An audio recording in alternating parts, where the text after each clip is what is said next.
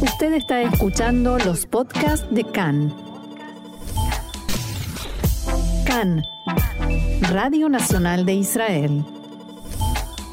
Hoy domingo, 11 de septiembre, 15 del mes de Elul, estos son nuestros titulares. Los judíos de Gran Bretaña en duelo por el fallecimiento de la reina Elizabeth II. Eh, Siria arresta a decenas de ciudadanos de su país sospechosos de colaborar con Israel en sus ataques al aeropuerto de Alepo, entre otros. Fractura en el partido Atzionuta Datit, Ayel Chaked y Yoaz Endel rompen la alianza más corta de la historia de Israel.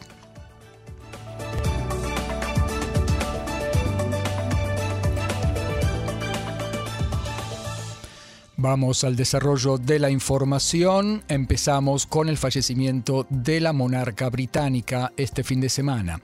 Un cambio dramático tuvo lugar ayer sábado, es decir, Shabbat, en las sinagogas del Reino Unido.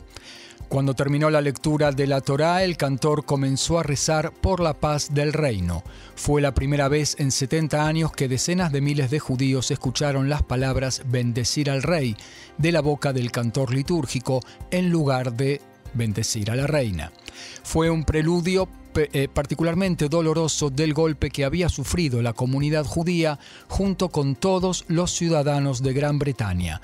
La reina estaba muerta. Junto con todos los ciudadanos del reino, los cientos de miles de judíos británicos se pusieron de luto al enterarse del fallecimiento de la reina Elizabeth II a la edad de 96 años abro comillas, la reina expresaba los valores más sublimes de la nación británica, la elogió Ephraim Marvis, el rabino principal de Gran Bretaña. A lo largo de sus años en el cargo actuó con gracia, respeto y humildad y fue el modelo mundial de liderazgo y dedicación.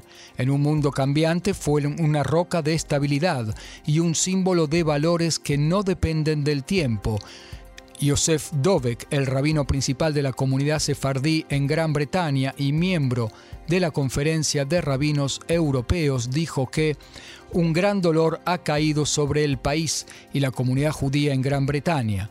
Cada Shabbat oramos por la seguridad y la salud de la reina Elizabeth y ahora ya no lo haremos más. Hablaremos en extenso de las relaciones entre Gran Bretaña y los judíos e Israel a raíz del fallecimiento de Elizabeth II, reina de Inglaterra, en nuestro próximo bloque. El primer ministro Yair Lapid dijo que Israel mantiene una exitosa lucha diplomática para frenar la renovación del acuerdo nuclear con Irán y evitar la cancelación de las sanciones que pesan sobre el régimen iraní. No ha terminado aún, es un largo camino, pero hay señales optimistas, dijo Lapid en la apertura de la reunión de gabinete de hoy. El Premier indicó también que en coordinación con el primer ministro alterno Naftali Bennett y el ministro de Defensa Benny Gantz, les fue presentada en los últimos meses a las tres potencias europeas información de inteligencia actualizada sobre las actividades en las instalaciones nucleares iraníes. Abro comillas, agradezco a Francia, a Inglaterra y a Alemania por su firme postura en el tema iraní, dijo el Premier. Agregó que partirá este mediodía a Berlín para coordinar con el canciller Olaf Scholz posiciones en el tema iraní y para acordar los últimos detalles en el documento de cooperación estratégica entre Israel y Alemania, entre otras, en las áreas de economía y defensa. En cuanto a Siria, la PID subrayó que Israel no consentirá que ese país se convierta en una vía de abastecimiento de armas para organizaciones terroristas y no tolerará la instalación de bases iraníes o de milicias fieles a Irán eh, en nuestra frontera norte. Primer ministro Lapid se refirió también a la tensión en Judea y Samaria, en especial en torno a las ciudades de Nablus y Jenin. Las fuerzas de seguridad actúan con determinación para impedir que los atentados terroristas se trasladen a territorio israelí, señaló. El tema de Irán, los nuevos contactos por el nuevo acuerdo nuclear. Teherán rechazó lo que denominó la declaración no constructiva de Francia, Gran Bretaña y Alemania, que condenaron ayer su actitud en el tema de las conversaciones por el tema nuclear. La respuesta iraní dice que es lamentable ver que las potencias europeas adoptan una medida en la dirección de Israel que desea el fracaso del acuerdo nuclear. Antes, en Occidente expresaron serias dudas acerca de la intención de Irán de regresar al acuerdo nuclear, a la luz de la respuesta de Teherán al borrador del acuerdo que se le hizo llegar. Francia, Inglaterra y Alemania dijeron que en el borrador presentado a los iraníes se habían flexibilizado hasta el límite. Las potencias sostienen además que la posición actual de Teherán contradice los compromisos internacionales asumidos por Irán. Agregaron que ese país debe suministrar respuestas creíbles al personal de la Agencia Internacional de Energía Atómica en el marco de la investigación de las instalaciones nucleares existentes en el país. Los países europeos subrayaron que mantienen consultas con otros países que son parte del acuerdo nuclear en torno a la escalada iraní en esa área y a la falta de cooperación de Irán con la Agencia de Energía Atómica. Una alta fuente israelí, en tanto, dijo a Khan que en Israel no prevén que el acuerdo con Irán se concrete próximamente y, según su expresión, se puede respirar aliviados. En tanto, en el Golfo Pérsico, la Guardia Revolucionaria de Irán detuvo un barco extranjero bajo sospecha de que contrabandeaba 750 litros de gasolina diésel fuera del país. Así lo informó la agencia oficial de noticias de Irán, IRNA. La misma informó que siete tripulantes extranjeros fueron trasladados para su interrogatorio por las autoridades. Irán combate el contrabando de gasolina de su territorio debido al bajo precio en el país.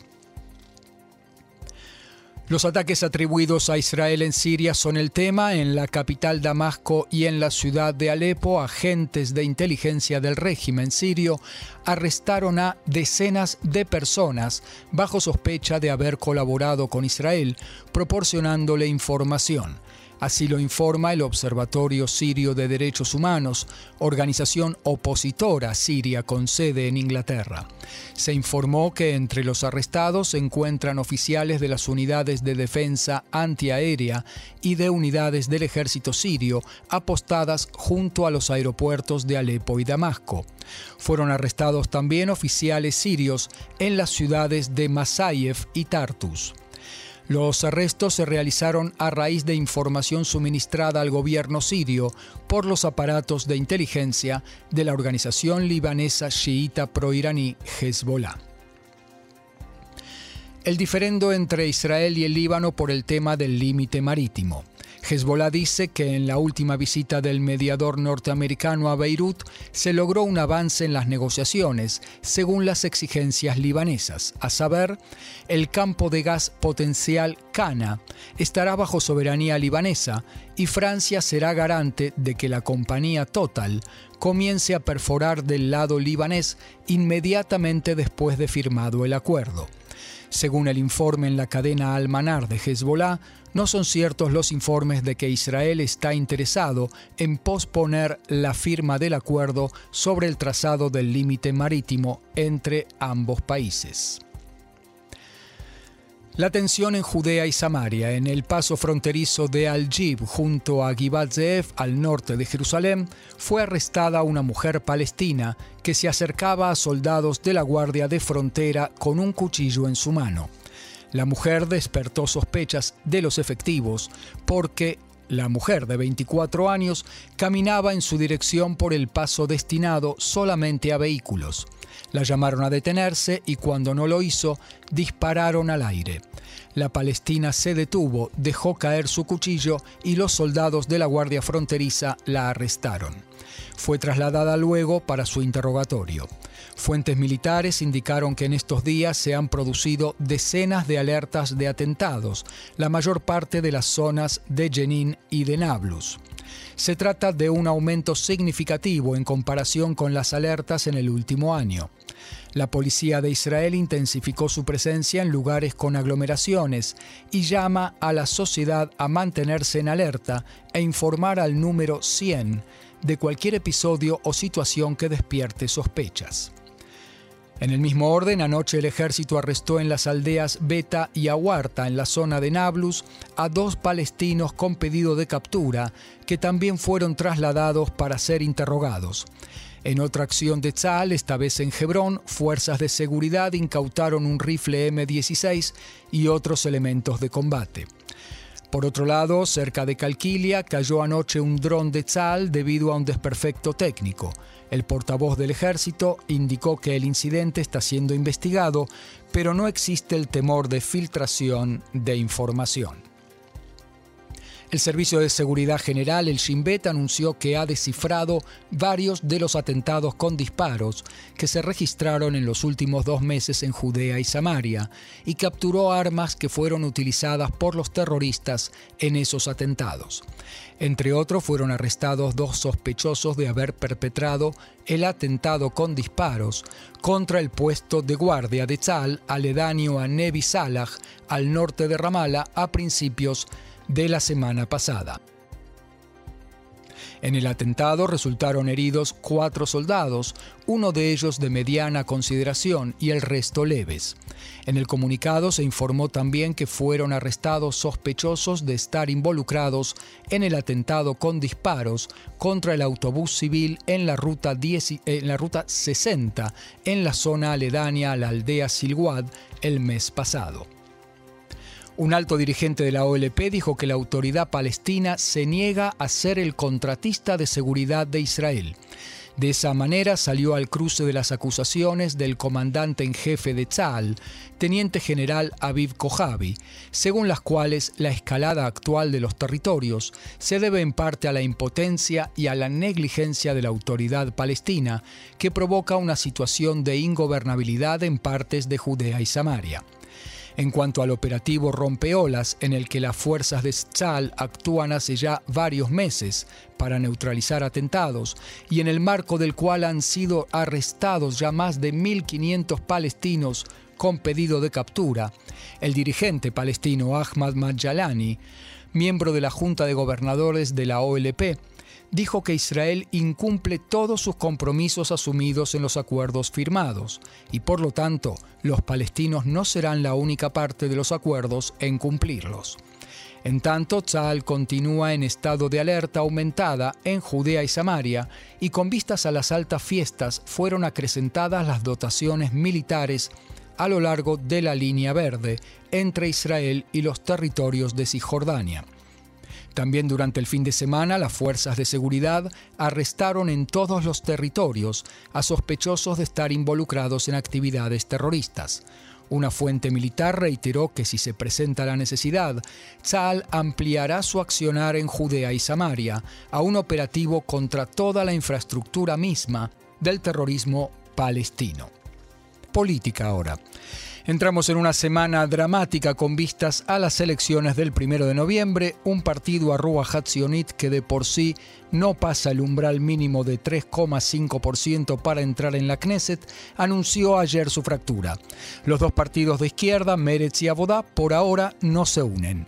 ¿Y qué dicen las últimas encuestas? Según el sondeo de intención de votos de Maariv, que es el que seguimos semana a semana, si las elecciones tuvieran lugar hoy, los resultados serían así. El Likud permanece sin cambios, 31 bancas en la Knesset. Y Yatir, que quiere alejarse de Mahanea Atzioni, asciende en un escaño y tiene 25. Atzionut Datit se convierte en el tercer partido en tamaño de Smotrich y Ben-Gvir, tienen 13 escaños. Amahane Amamlahti de Gantz, Saar y Eisenkot baja de 13 a 12 escaños. Shas sigue con 8 mandatos y Aduta Torah, a pesar de sus riñas internas, sube de 6 a 7. La lista árabe unificada sigue con 6 a pesar de no saberse si sigue unida o se fractura. Meretz sigue con 5, Israel Beiteinu también 5, pero el Partido Laborista que se niega a unirse con Meretz baja de 5 a 4 mandatos, acercándose peligrosamente a la línea del umbral mínimo.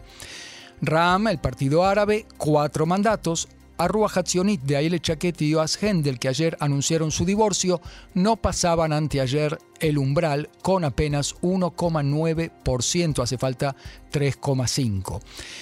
¿Cómo quedan los bloques? El bloque de la derecha, o sea, el de pro Benjamin Netanyahu, queda con 59 y el bloque de centro izquierda o no Bibi, o sea, anti Netanyahu, queda con 54 en esta semana. Vamos entonces a la fractura en el partido Arrua Hatzionit de Ayelet Chaked de Yemina y Yoaz Hendel del partido Dere Eretz. La fractura se origina en el desacuerdo entre ambos, que es el siguiente. Ayelet Chaked está dispuesta a ir un gobierno estrecho y de derecha clara con Benjamin Netanyahu a la cabeza, con tal de evitar una sexta vuelta de elecciones generales. Händel, por su parte, niega esta posibilidad de plano y prefiere nuevas elecciones a otorgarle a Netanyahu las 61 bancas que necesita como mínimo para formar gobierno.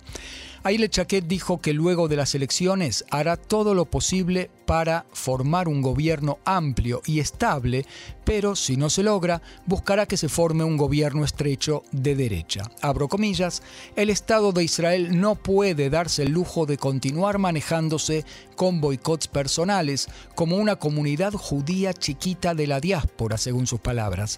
El discurso de si Bibi sí o Bibi no está destruyendo Israel.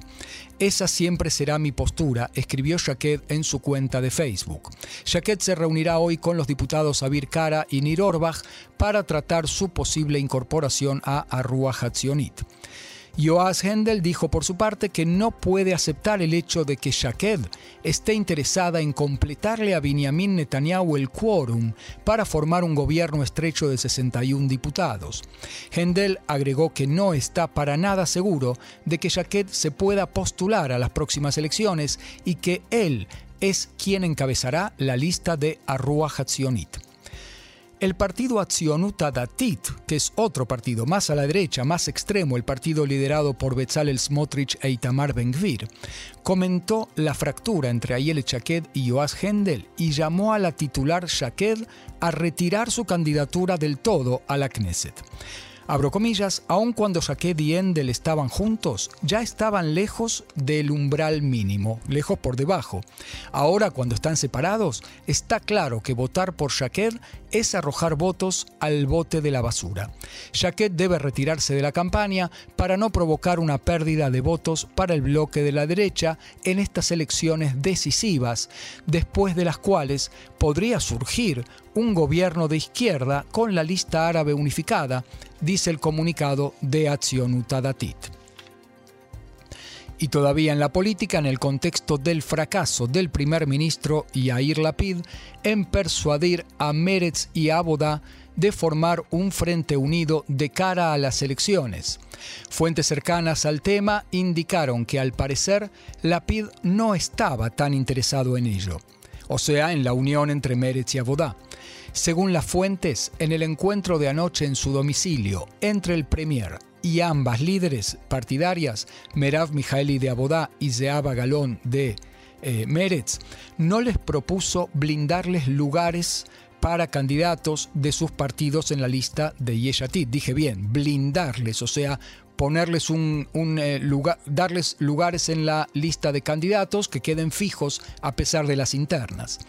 Tampoco les presentó una encuesta en profundidad que encargó su partido, según la cual la unión entre Abodá y Meretz no dañaría las posibilidades electorales de ninguno de los dos partidos.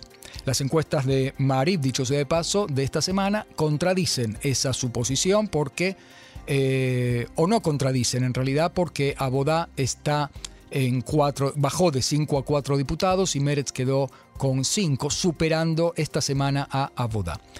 La titular de Meretz de Abagalón confirmó que no les mostró, que la PID no les mostró la encuesta en el encuentro de ayer, ni les propuso lugares en su lista, con tal de que se unieran en un solo frente electoral abro comillas, no tenía sentido leer las encuestas y creo que el hecho de que no se haya hablado de blindajes le dio más respetabilidad a la reunión, dijo Galón. La titular de Meretz cree que, aunque no se haya alcanzado un acuerdo para la unión, no está dicha aún la última palabra. El encuentro culminó con un clima de esta historia continuará y estaremos en contacto en los próximos días, concluyó Galón.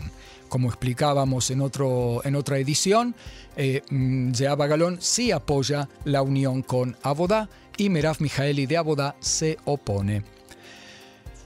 Otro tema político, el excomandante de Tzal, Gadi Eisenkot, que se sumó al partido Amahanea Mamlahti junto con Benny Gantz y Gidon Saar, dijo que el primer ministro Yair Lapid le hizo una propuesta muy generosa para persuadirlo de unirse a Yeshatid.